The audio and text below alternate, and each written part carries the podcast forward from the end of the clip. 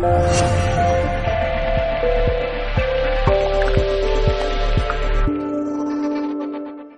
una vez más, una entrevista de Carlos González Delgado, a quien, para mí una persona muy especial, la verdad. Esto se está grabando para Mindale Televisión y también para mi propio canal de YouTube que se está ahora eh, creando, ¿no? Eh, por tercer año consecutivo eh, tenemos aquí, lo siento, yo lo tengo que expresar así, ni más ni menos que a mi profesor, a José Luis Cabuli, doctor Cabuli, de, quien aprendí esta terapia ahora unos 10 años, un pelín más quizás, y bueno, pues tenemos la inmensa fortuna de tenerlo aquí en Málaga, en la sede de la Asociación Española de Terapia Regresiva. Y bueno, hemos celebrado un seminario vivencial que ha sido una maravilla, la gente se ha ido feliz, contenta. Y nada, darte las gracias, José Luis, una vez más de, de que nos haga el honor de visitarnos. Gracias a ti también por tu hospitalidad y por recibirme aquí, ¿no? Muy bien. De vez en cuando, bueno, venir aquí a Málaga. Bueno, procuramos tratarlo bien para que le queden ganas de venir el, el año que viene. bueno, José Luis, ha surgido el fin de semana una serie de aspectos relacionados con, con la terapia en sí. Eh, se ha hablado un poquito de filosofía de vida, se ha hablado de creencias, se ha hablado de, eh, bueno, pues de resistencia, de miedo, de un montón de cosas, ¿no? Y yo pues casi que te dejo la palabra libre porque creo que es interesante que, hagamos un resumen de, de esas cositas que, que hemos estado trabajando, ¿verdad? Me parece bien. Sí, yo creo que yo comenzaría por explicar algo básico, ¿no? Porque hay mucho misticismo ¿no? y fantasías a nivel popular, ¿no? En la calle, ¿no? Y muchas personas piensan o creen que la terapia de vidas pasadas se basa en, la reencarnación, que se basa en doctrinas, en creencias religiosas, y esto no es así. La terapia de vidas pasadas no se basa en creencias religiosas. Las vidas pasadas, lo que llamamos vidas pasadas, surgen como consecuencia del trabajo terapéutico. Así, las personas vienen a la consulta, traen un síntoma o un conflicto, un problema emocional para sanar, tú trabajas con eso eh, a fondo, en forma consecuente, y tarde o temprano te surge una experiencia que no pertenece al marco de esta vida. Entonces, por eso digo que las vidas pasadas surgen como consecuencia del trabajo terapéutico y la persona no necesita creer en la reencarnación y la terapia regresiva o terapia de vidas pasadas no se basa en la reencarnación ni en creencias religiosas. Ahora, ¿qué ocurre? Que las distintas corrientes espirituales, en particular el budismo, el hinduismo, eh, la teosofía, nos, nos sirven de orientación para entender lo que sucede con lo que el paciente aflora a la conciencia. Eh, Pero básicamente, entonces ahora podemos definir, después de muchos años, entender que la terapia simplemente consiste en hacer consciente lo inconsciente. Cualquier cosa, a menos que haya una causa orgánica que lo justifique, ¿no es cierto? Cualquier síntoma, conflicto emocional que trae una persona a la consulta, eso viene de un trauma no resuelto que está a nivel inconsciente. O sea que para que quede un poco claro y también pues para la gente, porque incluso alguno comentaba que tenía como un cierto miedo, resistencia, ¿no? O sea que el objetivo fundamental de una terapia regresiva no es forzosa ni necesariamente ir a una vida pasada. Así es. Es más, nosotros, bueno, nosotros no podemos dirigir a nadie a ningún lado. Es lo que surge del inconsciente de la persona.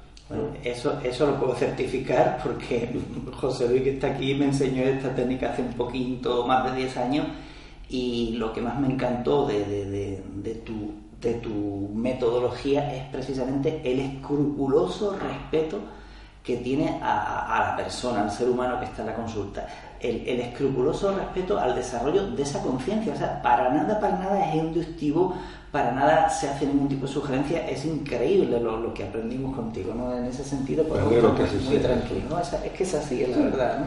Como, como lo, lo he explicado siempre, no necesitamos hacer nada. Es más, no viajamos al pasado, porque hay muchas personas, una creencia que circula por allí, en algunos terapeutas, en algunas personas, el miedo a quedarse atrapado en el pasado y no poder volver. Bueno, esto es imposible, no existe. Primero, porque desde el punto de vista del alma, el tiempo no existe. Entonces, si el tiempo no existe, no hay viaje al pasado. Nadie viaja al pasado. Cuando trabajas con una experiencia de vida pasada, o de la infancia, o de la, de la vida intrauterina, no se viaja al pasado. Eso ya está en el inconsciente. Entonces lo único que tienes que hacer es traer eso a la conciencia. De modo que no viajamos al pasado, sino que traemos a la conciencia lo que ya está sucediendo en el plano inconsciente. De modo que no existe el riesgo de quedarse atrapado. Al contrario, ya estamos atrapados. Cuando una persona tiene un conflicto que no puede resolver por los métodos habituales, eso significa que ya está atrapada en una experiencia de vida pasada o una experiencia de la infancia, también puede ser. De modo que lo mejor que puede pasar es salir del atrapamiento. O sea, que se queden tranquilos nuestros posibles usuarios, clientes, pacientes, como le queramos llamar, que, que no se van a quedar atrapados en ningún sitio sencillamente porque no hay ningún sitio al que ir. Exactamente. No vamos a ningún lado. La persona está todo el tiempo aquí, está consciente de lo que está sucediendo. Es como estar en dos lugares al mismo tiempo. Eso es. Entonces, José Luis, eh, fuera otro miedo. Otra cuestión que a veces tienen las personas así como otro miedo un poquito en sus conciencias es, no, no, vaya que me abran algo y, se queda abierto y a mí me produzca eso daño, uy, yo no quiero... Hablan un poquito de eso también, por favor. Bueno, eso tampoco puede ser porque eso ya está ahí. Entonces, lo que está en tu inconsciente, eso está afectando tu vida a través de síntomas, de emociones, de reacciones, de conductas, de comportamientos que no se pueden controlar, de modo que no hay, no hay ningún riesgo en abrir eso, porque eso ya está. Es decir, lo mejor que te puede pasar es terminar con eso. Por eso yo he desarrollado el concepto este del atrapamiento, ¿eh? porque cuando hay una experiencia traumática, hay situaciones que son insoportables, que son intolerables, que no se pueden eh, vivenciar, y no podemos ser conscientes de todo lo que estamos sintiendo y experimentando en ese momento, porque tratamos de sobrevivir, sin ir a una vida pasada. Ahora, en la vida actual, en la infancia, tu padre te da una paliza terrible o, experimentas maltrato o el abuso o una violación y en ese momento tratas de sobrevivir, lo único que estás haciendo es, tratar de sobrevivir y de sentir lo menos posible, de sostener el dolor, de soportar el dolor, de anular el dolor, de no sentir pero mientras está sucediendo eso, el cuerpo está sintiendo. El alma está experimentando emociones. Y todo eso entonces provoca un atrapamiento. Lo no sentido provoca un atrapamiento. Y hay una parte de nosotros que se queda atrapada allí en ese instante. Y como el tiempo no existe, aunque hayan pasado 50 años o hayan pasado 500 años, eso recién acaba de ocurrir. O sea, quedémonos tranquilos, no nos quedamos atrapados en ningún sitio y no se abre nada que no tenga eh, solución. Y, si se abre, entre comillas, que ya está, vamos, que no, estamos, muy bien. José Luis, eh, a pesar de que no se necesita, está claro, eh, tener ningún tipo de creencia para poder trabajar con una terapia regresiva, sí es cierto que nosotros los seres humanos pues tenemos creencias. Bueno, fue muy hermoso anoche, creo que lo puedo comentar, ah, precioso que un musulmán, nuestro amigo Karim, eh, José Luis, judío, y Carlos cristiano, además con otra maravillosa compañía que no estábamos, otra chica musulmana como la mía, eh, estábamos en una cena maravillosa donde había tres culturas, tres, sistemas de creencias distintos, aunque con una base común, con un tronco común, ¿no? Y a mí recuerdo que me decía esta chica, ya en privado después, hablamos un poquito sobre creencias. Entonces, claro, ¿Qué ocurre, José Luis? Porque es cierto que no se necesita eh, tener ninguna creencia, pero también creo que es cierto que yo, pudiendo tener mis creencias preconcebidas ya antes, voy a una terapia regresiva contigo y aparece una experiencia donde me veo por primera vez en mi vida en otro cuerpo, me siento en otro cuerpo, me reconozco en otra personalidad y tú como experto que eres en el tema encima me llevas a la muerte y me veo sufriendo, viviendo, reviviendo una muerte, claro, eh, mi sistema de creencia eh, ya no va a quedar igual que antes, ¿no? ¿Cómo se encaja un poco esa experiencia con, las creencias, con todo? Sí, entonces lo que sucede es que cuando las personas vienen a trabajar, no importa su creencia, es más, viene una persona, me plantea su problema y no hablamos de vida pasada, no hablamos de la reencarnación, no hablamos de nada. Algunas personas saben lo que hago y otras no. Entonces, la persona empieza a trabajar, puede que surja una experiencia de vida pasada, puede que esto no tenga que ver con su creencia original, pero la persona está centrada en su objetivo, que es sanar su motivo de consulta, su fobia, su miedo, bloqueo, dificultades en las relaciones afectivas, en el trabajo. De modo que ese es el punto básico. Ahora, ¿qué ocurre cuando una persona que no tiene la menor idea de nada, que no tiene conciencia de la vida espiritual y de pronto experimenta una muerte en vida pasada? Y lo primero de todo es que toma conciencia de sí misma.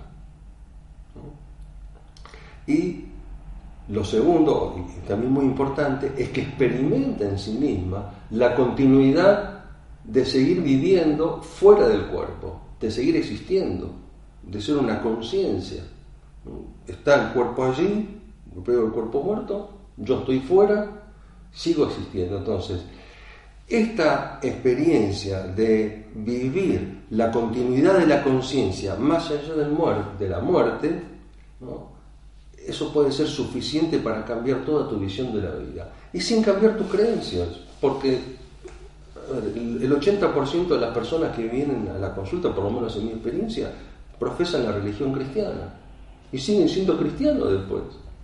No dejan su religión o su creencia, bueno, tienen una vivencia más para algunos lo han vivido eh, intensamente y sin embargo lo toman, bueno, como una fantasía como una experiencia del inconsciente. Lo importante es sanar el síntoma.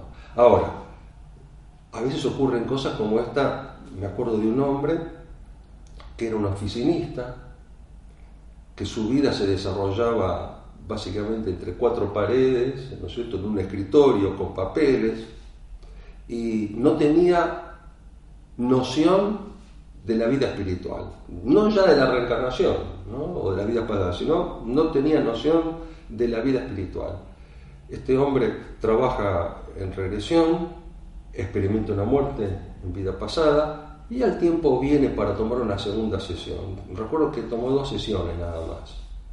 Cuando viene la segunda sesión me dice, José Luis, he descubierto que hay una vida, una vivencia más trascendental y valiosa más allá de lo que vivimos cotidianamente. Y eso fue todo lo que necesitaba, ¿no es cierto?, para revalorizar su vida de otra manera, salir de, la burocracia, salir de la oficina, salir de, los papeles, de esa vida anodina, ¿no? y entender que hay una realidad que es más valiosa y trascendente de lo que vivimos cotidianamente.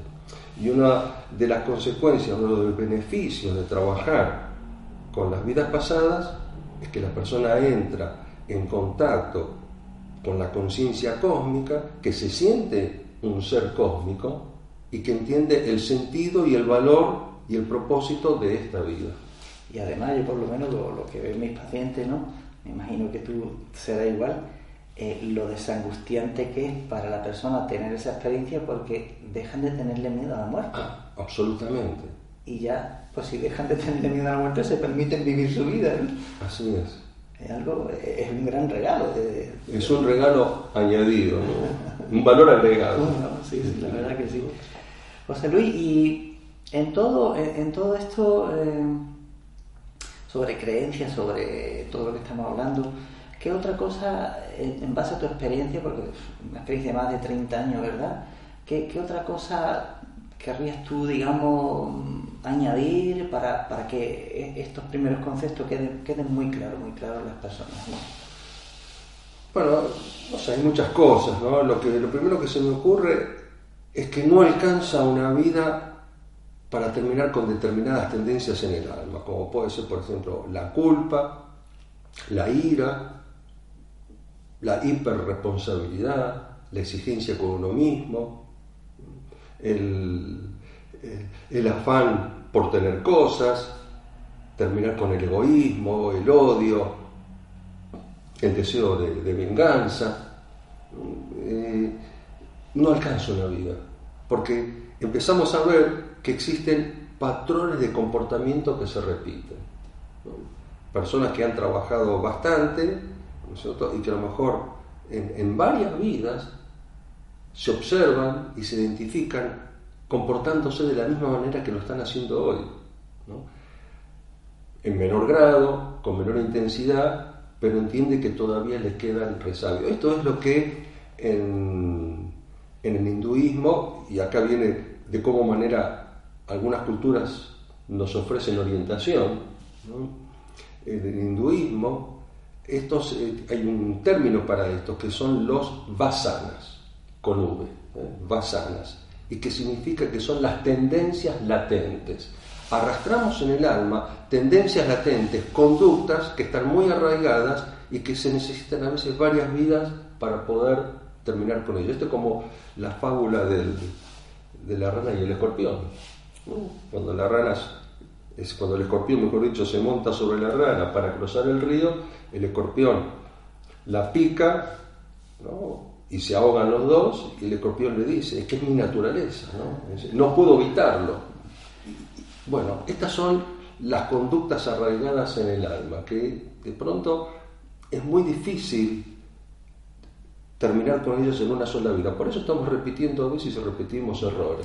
José Luis, y en esta, en esta continua repetición de, los mismos errores, eh, por decirlo de algún modo, eh, a veces nos encontramos con personas que son claramente víctimas de un montón de circunstancias, ah, de desgracias, de enfermedades, de problemas económicos, de... Mm, bueno, amplíen un poquito en base a tu experiencia este papel de víctima y, qué, qué hay detrás de todo esto es un patrón de comportamiento, es una, una de las cosas claves, porque el rol de víctima es el rol que aparece generalmente en primera instancia cuando trabajamos con la regresión. El problema está que salir, por lo menos esto es mi experiencia, ¿no? salir del rol de víctima es una de las cosas más difíciles de hacer. Porque la, por un lado, la víctima está atrapada en la indefensión, en la impotencia, pero al mismo tiempo obtiene beneficios de eso.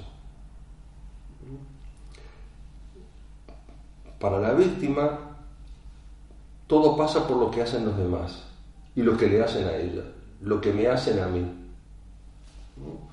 ¿Y eh, qué ocurre? Que la víctima no puede asumir la responsabilidad de sus actos y no puede tomar las riendas de su vida. Entonces, uno de los roles más difíciles de trabajar.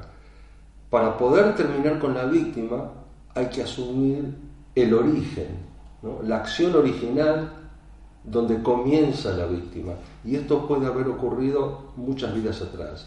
Por lo general, la víctima se inicia con el victimario. El victimario es el que lastima, el que daña, el que mata. Y hay un momento determinado en el cual el victimario siente en sí mismo el dolor que ha causado y se horroriza del daño que ha causado. Y es entonces cuando pronuncia la frase fatídica. El victimario dice, no hay perdón para todo el daño que causé. Merezco sufrir por toda la eternidad. O eh, ningún sufrimiento será suficiente para reparar todo el dolor que causé. Esto que dice el victimario, nosotros lo denominamos mandatos. Y estos mandatos están a nivel del inconsciente. Y estos mandatos a nivel del inconsciente funcionan como órdenes, esto que quedan grabadas en el inconsciente y que se van a transmitir de vida en vida. ¿Por qué? Porque el tiempo no existe. No importa cuándo hayas pronunciado esta frase, la frase en la orden sigue activa. Entonces, la víctima está atrapada en varios frentes, en varias situaciones.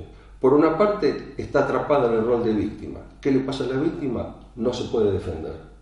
No puede hacer nada para evitar lo que le está sucediendo. Pero al mismo tiempo está atrapada en el mandato, en la orden que se dio a sí misma. Es decir, ningún sufrimiento será suficiente para reparar el daño que hice. Merezco sufrir por toda la eternidad. Entonces, esto es lo que está pasando ahora. Estás sufriendo las consecuencias de tu propia orden. Tú te programaste para sufrir. Por eso, cuando vemos todo lo que viene de afuera, en realidad todo lo que viene desde afuera viene de nosotros mismos. Nosotros en algún momento hemos iniciado la cadena, la cadena de acciones que nos han llevado a padecer lo que estamos padeciendo. Entonces imagínate, si una persona hace dos mil años atrás dijo, ningún sufrimiento será suficiente para pagar el daño que causé, eso te lleva a sufrir todo vida tras vida. Y el sufrimiento de ahora, de la actualidad, de esta vida, es consecuencia porque esta orden todavía está ahí. Entonces hay una parte que necesita ser satisfecha, ¿no? que es la culpa. Y la culpa no se satisface nunca. Si yo me, muero, si yo me muero con una cierta conciencia o inconsciencia de mi culpabilidad, digamos que me la voy a heredar a mí mismo en la siguiente encarnación y claro, voy a ir de víctima por la vida. Lo que pasa es que esta orden te va a llevar vida tras vida a situaciones de víctima y se va reforzando el rol de víctima, porque la carga es tremenda, porque cada experiencia de víctima implica dolor. Entonces ahora estás trayendo contigo el dolor que has este, experimentado en ti mismo a lo largo de varias vidas, situaciones traumáticas, situaciones difíciles, donde el dolor está siempre presente y no terminas de sanar eso. por eso es tan importante hacer consciente lo inconsciente. Porque mientras el mandato está aquí en el inconsciente, eso va a determinar tu vida y la va a programar para más sufrimiento, más sufrimiento. Es necesario llegar al origen a la causa del sufrimiento para poder terminar con esto. lo que pasa que ocurre es que a veces hay personas que pueden ir directamente a la vida como victimario, pero hay personas que a lo mejor les va a llevar años, lo cual no significa que estén trabajando con la regresión todo el tiempo. Harán una, dos sesiones por año, seguirán con esto, trabajarán otra cosa y de pronto, luego de, de varios años, porque esto ya lo he vivido con, algunos pacientes, de pronto un día ahí pudieron llegar a la causa original. ¿Por qué? Porque además es muy doloroso para la conciencia de hoy asumir de que yo hice esto. Entonces el inconsciente se protege. Dice, esto no sale porque esta verdad es muy dolorosa. ¿Cuándo va a aparecer? Cuando estoy preparado para aceptarlo. Qué, qué, maravilla de, poder llegar a ese punto donde uno acepta lo inaceptable y uno se ve reflejado cometiendo las mismas atrocidades que hoy día condenan otros, ¿no? Y decir, madre mía, me quito los juicios de mi conciencia, ya, ya me dejo de juzgar, ¿no? José Luis. Y sabes, perdón que te interrumpa, porque sabes lo interesante de esto, que una de las cosas más difíciles para hacer es perdonarse a uno mismo. En varias situaciones, yo lo he visto esto, cuando algunas personas toman conciencia del dolor que han causado, se horrorizan, pero es la conciencia de hoy que se horroriza, que no puede perdonarse, dice, no hay perdón para esto. Entonces ahí tengo que hacer un trabajo con ellos, ¿no? que a veces puede llevar 20 minutos, media hora, para que logren perdonarse, porque están tan horrorizados que no se pueden perdonar. Entonces yo ahí les pregunto, bueno, ¿Cuántas vidas de sufrimiento llevas, por? ¿Cuántas vidas más crees que.? No, no, te dicen ahí, te dicen, no, ya suficiente. Pero esto te cambia toda la vida, porque ahora dejas de ver las circunstancias de la vida, ¿no? Como que te están haciendo algo a ti, que todo te pasa a ti. No, no. Esto, yo fui quien originó esto, yo tengo el poder para terminar con él. Y me acuerdo con una paciente que además vino su hermana porque era había sido paciente mía y vino con la hermana claro, no, si a mí no me importa que la acompañe si tú quieres, ¿no? y estuvo presente. Y miré a la hermana eh, y como le dije, no hay nada que hacer, o sea, era tal el dolor que sentía contra su ex que fue incapaz de asumir que ella era capaz de perdonar. Entonces comprendimos claramente que no se podía forzar eso y que había que darle su tiempo. Solo tenía una pregunta que se me ocurrió antes que creo que es muy interesante. Hemos hablado de los beneficios mm, del rol de víctima, ¿no? En tu experiencia más de 30 años, ¿cuáles son? Porque incluso pueden orientar ahora mismo eh, este vídeo, eh, será visualizado dentro de una semana por personas que, se reconocen en ese papel de víctima, ¿no? en esa conciencia. ¿no? ¿Cuáles son, eh, resumiendo un poquito, los posibles beneficios de automantenerse en el papel de víctima. Es decir, ellos están obteniendo un beneficio a pesar de que lo están pasando fatal. ¿no? un poquito de eso que creo que es muy interesante. Eso es muy claro, ¿no? El beneficio para la víctima es, es muy sencillo, es no ser responsable de su vida, no hacerse cargo de las circunstancias de su vida, porque siempre tienes la posibilidad de culpar a alguien más. ¿no? Y de generar lástima, que, te tengan, que te tengan lástima, culpar a los demás de todos tus malestares y sobre todo evitar tomar las riendas de tu vida, tomar las decisiones de tu vida. Básicamente es eso. No soy responsable de lo que me pasa. Otros tienen la culpa. Otros tienen la culpa. El gobierno, mi mujer, mi marido. mi marido. Mis hijos. Exacto, mis amigos, mi socio, mi cuñado, mi suegra, mi suegro. Eh, esto es reiterativo. ¿no? Lo que pasa es que aceptar la responsabilidad significa que ya no puedes escudarte en nada. ¿no? Tienes que asumir la responsabilidad. Y sobre todo, porque esto también tiene que ver con el libre albedrío, que hablábamos también ayer. ¿no? Hay mucha confusión con lo que significa el libre albedrío, porque el libre albedrío no es hacer lo que yo quiero. El libre albedrío, sí, es hacer lo, que yo quiero, lo que yo decido, pero asumiendo la responsabilidad de las consecuencias de mis decisiones. Yo tomo una decisión, yo ejecuto una acción, las cosas salen mal, bueno, yo soy el responsable, tengo que asumir la responsabilidad de eso, tengo que aceptar que esas consecuencias son mías, los efectos de mis acciones, los efectos de mis decisiones, eso es el libre albedrío. Entonces, claro, una víctima no asume la consecuencia de sus decisiones. Pues todos tomamos decisiones, todos tomamos, es decir, elegiste una pareja y después te va mal con esa pareja, no era la pareja adecuada. La culpa no es, bueno, el otro o la otra será como sea, pero yo elegí eso. Entonces tengo que aceptar que yo lo elegí. Entonces, ¿qué cosa me lleva a mí a elegir hacer esta elección que después resulta incorrecta o que resulta mala para mí? ¿no? Pues Luis, por la experiencia que yo voy teniendo, pues una de las conclusiones, yo digo que son provisionales, ¿no? Que si la vida me demuestra lo contrario estoy dispuesto a cambiar, ¿no? Pero desde esa óptica mm, siempre tenemos lo que merecemos en función de una serie de circunstancias que a veces son difíciles de aceptar, ¿no? Pero si mi realidad es esta, es el fruto de un montón de acciones pasadas, ¿verdad? Absolutamente. Si hoy estás en una buena situación, no es de casualidad, no es por mala suerte, buena suerte, el universo no te regala nada. Todo te lo has ganado tú, todo lo has conquistado tú, lo hemos conseguido nosotros. Si hoy estamos aquí y podemos estar charlando en esta situación y poder difundir este mensaje sabiendo que mientras que nosotros estamos aquí hay gente que la está pasando muy mal, hay gente que se está muriendo de hambre, hay niños que no tienen para comer y nosotros estamos aquí, bueno, esto significa que algo bueno hemos hecho, hemos hecho lo que correspondía hacer y probablemente también con este trabajo que estamos haciendo de difundir este mensaje, también estamos reparando cosas de nuestro pasado.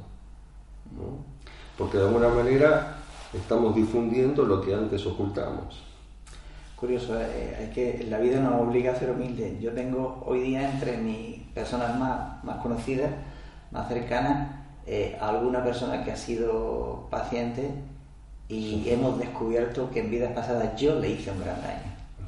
Y ahora eh, les, les, estoy ayudando, ¿no? Sí. Pero... Esto suele suceder y eh, a veces pacientes que nos han hecho daño. Las dos cosas. ¿eh? Yo me he enterado a veces, a veces me entero en el momento, pero alguna vez me he enterado en el tiempo, ¿no? De trabajando un paciente como víctima y había un victimario y el paciente reconocía al victimario pero no me decía quién era. Y después de un tiempo, dice, eras tú, me dijo.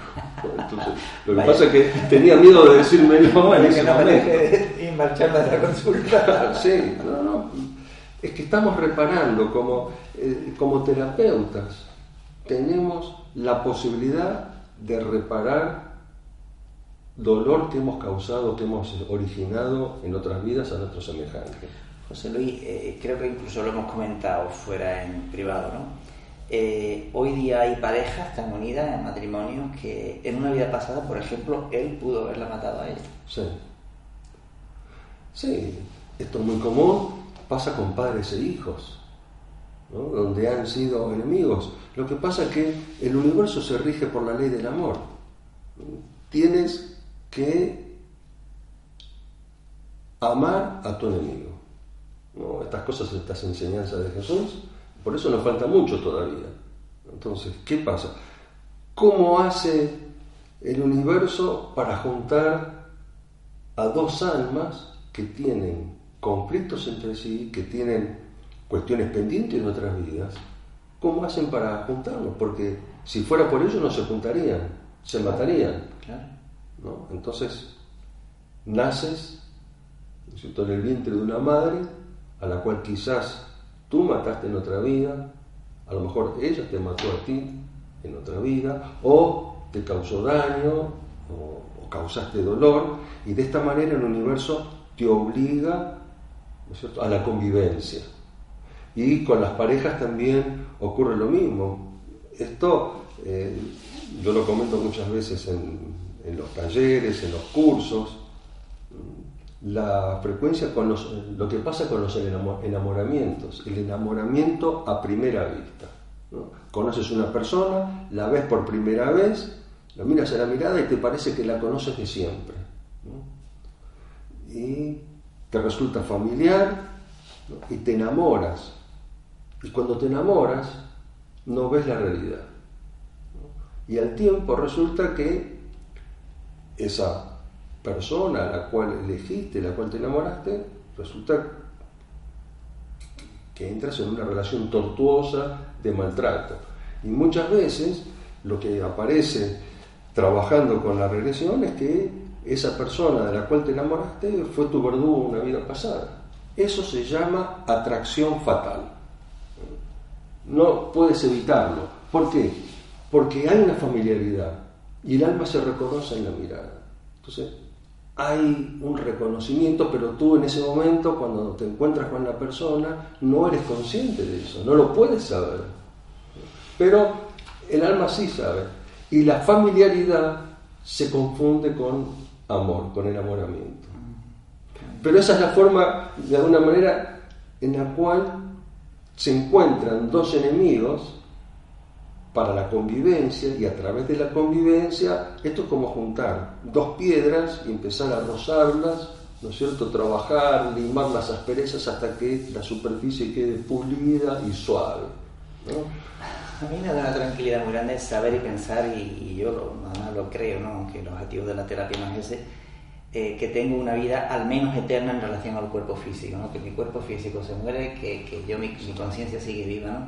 y me da una tranquilidad porque es como, lo pienso a veces, bueno, qué injusto podría ser Dios, la divinidad, lo absoluto, si solo me diera una oportunidad, ¿no? Venga, te mando a la tierra como Carlos y como lo hagas mal, ya no tienes arreglo. Uf, qué crueldad más grande, ¿no? Es que es pesado. Realmente, si nos ponemos a pensar en eso, no tiene lógica. No, No, no es lógico. Porque entonces, sí, el mundo sería totalmente injusto, Dios sería injusto, lo que llamemos Dios, no importa la creencia que sea, ¿no? El universo sería injusto. ¿Cómo? ¿Por qué en una sola vida? Porque a mí me toca esto y a otro no. ¿Qué? ¿Ya soy malo de entrada? ¿No? ¿Ya estoy condenado de entrada? ¿Y cuál es la justicia en eso? ¿No? Fue muy bonito, eh, anoche fue muy bonito porque me voy a quedar con un sabor de boca. Un judío, un cristiano y un musulmán. Celebrando el Ramadán. Celebrando el Ramadán, eh, pero además eh, compartiendo experiencias sin que le afecte a ninguno en sus creencias religiosas, ¿no? Entonces, qué hermoso, qué bonito es descubriendo verdades, ¿no? Así es. Sí. José Luis, y en este descubrir verdades, eh, si te parece bien, si no tocamos otro tema, eh, bueno, ante todo, mm, darte las gracias públicamente porque eh, te has hecho socio de, de la Asociación Española de Terapia Regresiva, que es un tímido eh, pero firme intento de, mm, bueno, de querer ofrecer un espacio donde nos vamos a encontrar profesionales bien formados y vamos a intentar transmitir a la sociedad un mensaje de autenticidad y de responsabilidad, ¿no? Entonces, para nosotros es un apoyo tremendo que tú te, te hagas hecho socio, automáticamente le adjudicamos y no, no, no, no nos ha dicho que no. la, la- bueno, es nuestro socio honorario, ¿no? Nuestro Gracias. primer socio honorario, un millón de gracias, José Luis. Y yo sé que ya hay también, yo te, te- te invito a que hable- hables libremente, ¿no? Eh, porque la idea que tenemos, la verdad, es poder incluso desarrollar estudios de investigación, mantener esto, crear publicaciones, colaborar si es posible, si nos da la oportunidad con las cátedras de conciencia que se vayan creando en las universidades españolas, que ya tenemos la primera creada en la Universidad de Granada, creo, creo que se está planteando crear la segunda. Desde aquí bendiciones a Gonzalo Rodríguez Fraile, el español que está financiando la creación de estas cátedras, ¿no? Y humildemente, hasta donde podamos, pues la verdad, con ello o con otras instituciones privadas o públicas queremos hacer un trabajo serio, ¿no? Porque, bueno, considero, y lo digo con el máximo respeto, ¿no? Un poco injusto que esta técnica que nació, por cierto, también dentro del seno académico, tú tienes muchísimo más conocimiento que yo de- de- del origen y todo, eh, eh, amparada por trayectorias de profesionales como la copa de un pino con reconocimiento, investigadores, etcétera, se esté poniendo un poquito en cuestión, ¿no? Entonces, sin querer entrar en polémica, porque no es el tema, pero sí me gustaría que, con tu experiencia internacional, pues, nos hable un poquito cómo ves tú este, estos movimientos que tenemos ahora, ¿no? Diversos profesionales, tanto en España como fuera de España, porque creo que hay antecedentes también en otros países, ¿no? Sí, hay, eh, hay muchas asociaciones en distintos lugares del mundo. Y hay, en este momento hay miles de terapeutas que están trabajando con la terapia. En, Estados Unidos, en Sudamérica, en, Europa, eh, sé que inclusive en Turquía, en la India, eh, hay, por todo el mundo hay terapeutas que están trabajando desde hace muchos años. La terapia no comenzó ahora, estamos hablando ya de más de 100 años. En, en Argentina tenemos una asociación, la Asociación Argentina de Terapia de Vidas Pasadas. En Chile está la Asociación Chilena de Terapeutas de Vidas Pasadas, que fue anterior, que, fundada por una discípula, la doctora Viviana Centeno, que la fundaron ellos antes que nosotros en Argentina. En realidad fue gracias a ellos que yo me inspiré para, para la fundación de nuestra asociación. En Brasil hay varias sociedades. Hay, bueno, hay muchas inclusive en el mundo de lengua sajona también.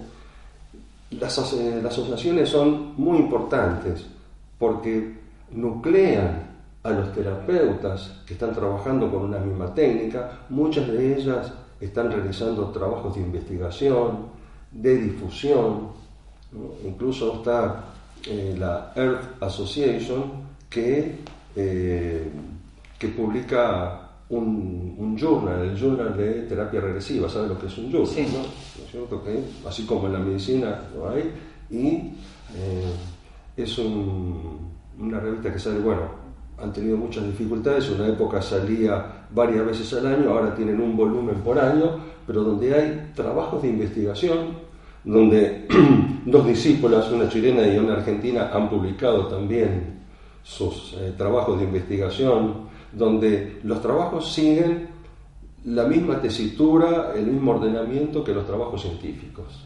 Entonces yo creo que todo eso es muy importante para la difusión y entender que la terapia regresiva o terapia de vidas pasadas, como nos guste llamarla, cierto? es una realidad. ¿No? Es una realidad que está reconocida en muchos países. Claro, porque el objeto de estudio no es algo sensible o físico, pero por los efectos sí se estudia en ciencia el objeto de estudio de, la investigación. ¿no? Todo está en la conciencia. Claro, claro. Y José Luis, eh, yo me imagino, ¿no? porque claro, ahora mismo nosotros estamos en nuestro inicio, ¿no? lo que había, habíamos pensado, habíamos comentado entre algunos compañeros, también pues contigo, hemos comentado algunas cositas. Eh, a nosotros nos gustaría como establecer con, el, con lo que es el esquema de trabajo que ya hemos aprendido contigo, ¿no? establecer unas pautas que fueran más o menos universales de inicio, eh, mm, hacer, claro, todo el tipo de preguntas que hemos aprendido contigo, hacerlo lo más, eh, lo más neutro posible y los finales intentar también estandarizarlo para que, para que pudiera haber un cierto nivel comparativo ¿no? con lo... Sí, bueno, esto es muy importante porque justamente una de las funciones de la Asociación Argentina, ¿no es cierto?, es de, eh, primero, establecer las, las, escuelas que estén reconocidas. Las escuelas que están reconocidas para dictar cursos de formación, porque no cualquiera puede dictar un curso de formación. Entonces, un curso de formación, para poder dictar un curso de formación para que sea avalado por la asociación, tiene que cumplir un programa determinado tiene que cumplir con determinados requisitos. Entonces, eh, y esto es lo que le da seguridad al público en general de saber, bueno, que estos terapeutas están certificados por la asociación. No cualquiera puede ser certificado, tiene que cumplir una serie de pautas. Eh, creo que esto también es importante transmitirlo, que para esto están las asociaciones, como la asociación médica, donde los cursos que se dictan, los profesionales que asisten a ella y que son miembros, tienen que observar eh, determinados requisitos. Yo recuerdo ahora en Natura, la, en la feria de aquí de Málaga, en el Palacio de, Congreso de Málaga, pues me vino una, mujer que conozco y me dijo literalmente lo siguiente. Dice, oye Carlos, yo he asistido ya a dos conferencias con Kabuli, con tu maestro, ah, muy bien. Dice, y he visto muchos vídeos tuyos. Yo estoy pensando dedicarme a, a aplicarle a la terapia. ¿Tú crees que yo ya estoy preparada para aplicarla? Y yo me quedé mirándola no te entiendo, me estás queriendo decir que si tú ya puedes aplicar la terapia regresiva con otras personas, tú como terapeuta. Sí, sí, claro, es que yo tengo ya dos conferencias con Kabuli. Hmm. Digo, ¿y eso para ti es formación? O sea, ya le expliqué una serie de cosas, digo, pero bueno, mujer, ¿no te das cuenta? Es increíble la... Yo te cuento, por ejemplo, la Asociación Argentina ha fijado que un curso debe tener 150 horas de carga horaria para formación. En mi, en mi caso particular, mis cursos, bueno, tú lo has vivido, son 180 horas y a veces un poco más. En realidad pasa de 180 horas. Pero bueno, como mínimo un curso tiene que tener 150 horas de carga horaria para poder entregar el certificado cierto? de formación en la terapia. Qué bueno. Ah, también quería darte las gracias porque para mí es una grandísima noticia. El año que viene mi formación va a incluir obligatoriamente tu, seminario. Así que en vez de nueve módulos vamos a tener diez módulos. Vamos a estar trabajando diez fines de semana completos y uno de los, de los módulos va a ser en exclusiva con, con José Luis. Así que darte las gracias también por, compartir tu, sabiduría. Yo sabes que esta es una excusa para venir a Málaga. Qué bien, qué bien. Muy bien, José Luis. estamos en tiempo. Estamos en tiempo, estupendo, muy bien. Eh, ¿Qué otra cosa? Porque la verdad ahora mismo no se me ocurren preguntas, yo sé que puede fluir todo, ¿no? ¿Hay alguna cosa especial que a ti te gustaría poder oír? Yo creo que algo, no sé si hay algo especial, porque hay tantas cosas, ¿no?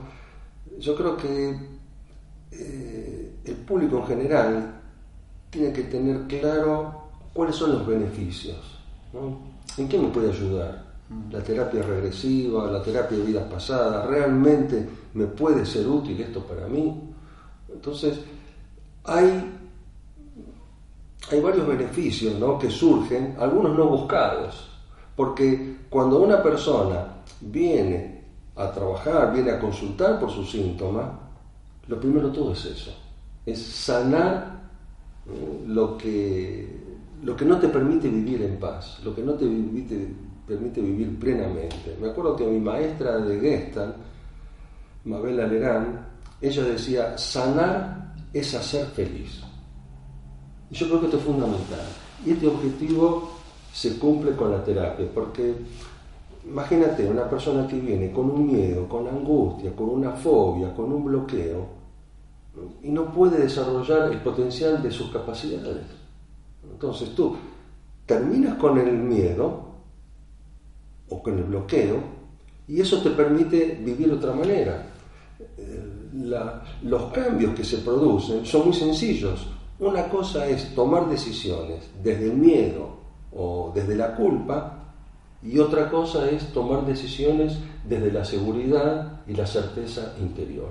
Entonces, eso cambia toda tu vida. Y no es que tengas que hacer grandes cosas. Lo segundo, entonces, esto lo primero es resolver el síntoma.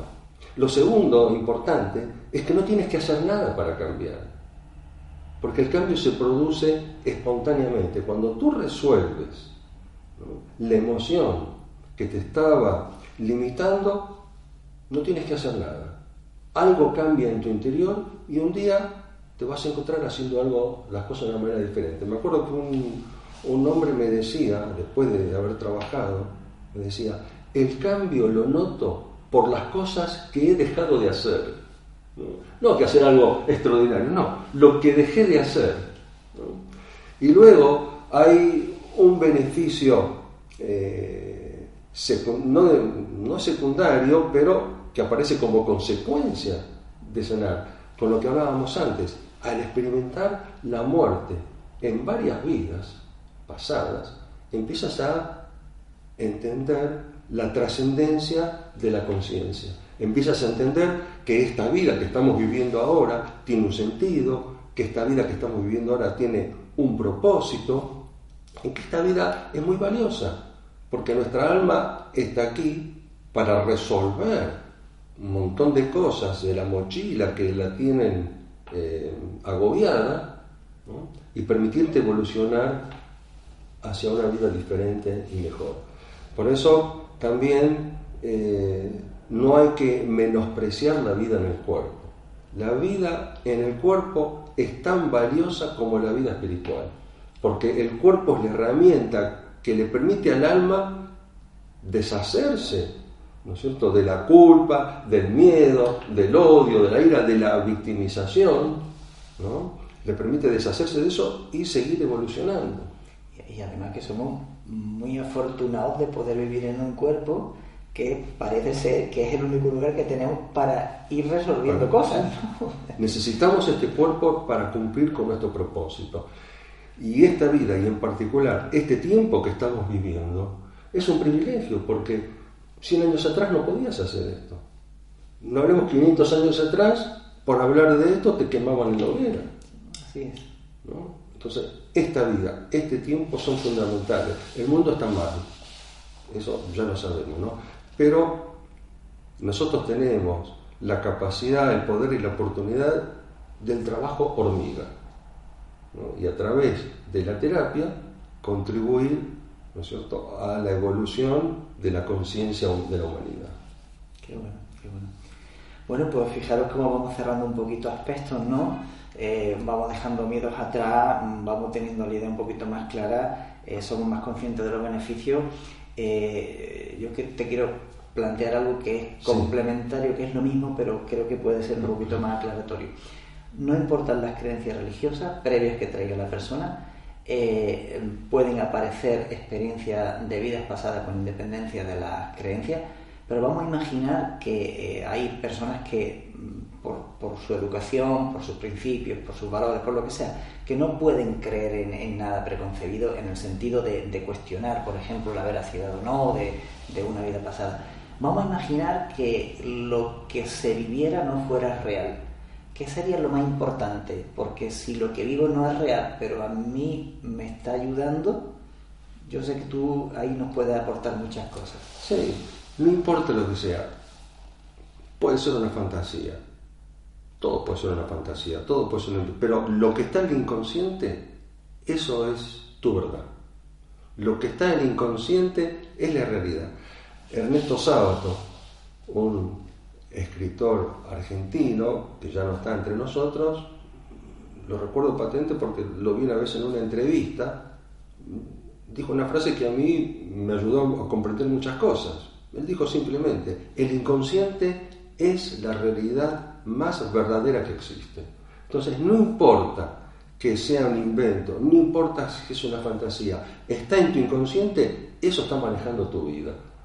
Y lo mejor que puede pasar entonces, si esto es una fantasía, es terminar con esa fantasía. De modo que no importa, porque si tomamos un, un mismo ejemplo, un mismo síntoma, y tú te pones a inventar una historia, y yo invento una historia, y tú inventas otra historia, las historias van a ser diferentes, porque tienen que ver con nuestros contenidos. ¿Mm? Estamos hablando a lo mejor de un miedo determinado, suponte, no sé, miedo a nadar en el mar. Y cada uno va a decir una cosa diferente, porque lo vas a decir desde tu experiencia. Entonces, no importa lo que sea, eso está en tu inconsciente, eso está manejando tu vida. Lo mejor que puede pasar es que terminar con esa historia a nivel del inconsciente, entonces eso dejará de influenciar en tu vida cotidiana, en tus reacciones, en tus emociones en tu comportamiento. Fijaros que, que en realidad qué maravilla, ¿no? Porque aunque pudiéramos cuestionar la veracidad o no de vidas pasadas, eh, aparece solo esa experiencia en la conciencia, como bien está diciendo, del paciente y tiene que ver con su proceso de vida, o sea, tiene que ver con las tendencias latentes que él tiene. Aunque fuera un invento, se lo ha inventado él. Sí, sí. Eso tiene que ver también ahora, recuerdo una enseñanza del budismo tibetano, no me acuerdo quién se la leí, algún lama, que decía, la experiencia absoluta de la ilusión es en sí misma la no ilusión.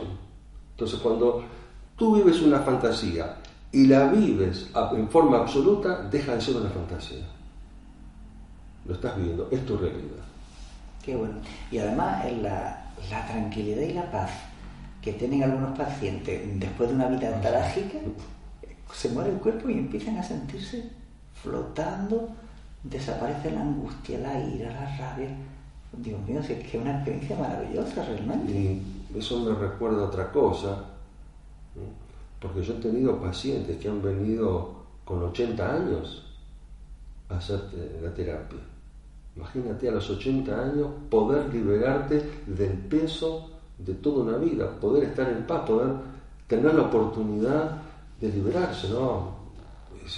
no es lo mismo liberarte a los 20, a los 30, a los 40 que a los 80. ¿no? Y fíjate, y si resulta que al final es verdad o no, a lo mejor no me libero del peso de una vida, me libero del peso de muchas vidas. Sí, sí. Qué bueno, ¿no? Qué bien. Así es. Qué bueno. José Luis, eh, yo a mí no se me ocurren más preguntas, la verdad. Yo creo que es suficiente. vamos, a vamos a dejar algo para la próxima. Muy bien, bueno, pues nada, reitero, darte las gracias una vez más. Eh, eh, mi, mi, maestro, mi amigo ya también, pues lo que aprendí contigo. Amigo primero ahora. sí. Lo que aprendí contigo. Ahora somos pares, así que. Sí, lo que aprendí contigo, la verdad que creo que, que le estoy sacando buen provecho. Mm, para beneficio de, todas las personas que podemos. Espero que la herramienta que hemos constituido ahora de la asociación pues también sea un, un lugar de apoyo para, para, que el terapeuta no se vea solo y se vea más, más, apoyado y pueda ayudar mejor a otro. Y nada, y bueno, pues por supuesto decirte que, que, humildemente yo no quería decir nada, pero que la asociación está abierta a cualquier alumno que se haya formado en tu curso o cualquier alumno de personas formadas por ti que estén formando que tú nos digas, no, no, esta persona es de confianza, hace buenas formaciones y, y por supuesto de, a cualquier alumno también de nuestro compañero Juan José López Martínez. ¿no? Eh, en principio creemos que, que, es una base sólida y buena para, para que las personas que estén aquí en la asociación pues, estén mínimamente, seriamente formados y, cuando trabajen en nombre de la asociación, porque el nombre es privado y ahí no entro, pero cuando trabajen en nombre de la asociación que hagan un trabajo pues ético y, y profesional. ¿no? Bueno, gracias Carlos y yo te agradezco porque para mí también tú eres una bendición, porque tu trabajo engrandece el mío, ¿no? Cuando llegue arriba me dirán, bueno, eh, has hecho tu trabajo, se ha multiplicado, no te lo guardaste, no te lo quedaste, lo has compartido y eso se ha abierto hacia otras personas. Yo, gracias por, un poquito de, lo que te toca. Gracias, tío. Yo digo de broma un poquito, con el paso de los años me he vuelto capitalista. Yo en mi, en mi origen era de barrio obrero, todo eso, me he vuelto capitalista y ahora creo que el capitalismo más maravilloso es procurar el mayor beneficio posible para el mayor número posible de seres dentro de lo que cabe al menor costo posible para todos, ¿no? Siempre que esto incluye el terapeuta y que, se permita al terapeuta tener una vida digna y decente como, como se merece, ¿no? Así que bueno, como nos decía ayer nuestro amigo Karim, con esto no nos vamos a hacer millonarios, pero sí tenemos una inmensa satisfacción por desarrollar esta, esta labor, ¿no? Así es. Es una bendición poder hacer esto. Pues una vez más, muchísimas gracias, José Luis. Y bueno, nos vemos el añito que viene, si Dios quiere. Nos vemos el año que viene.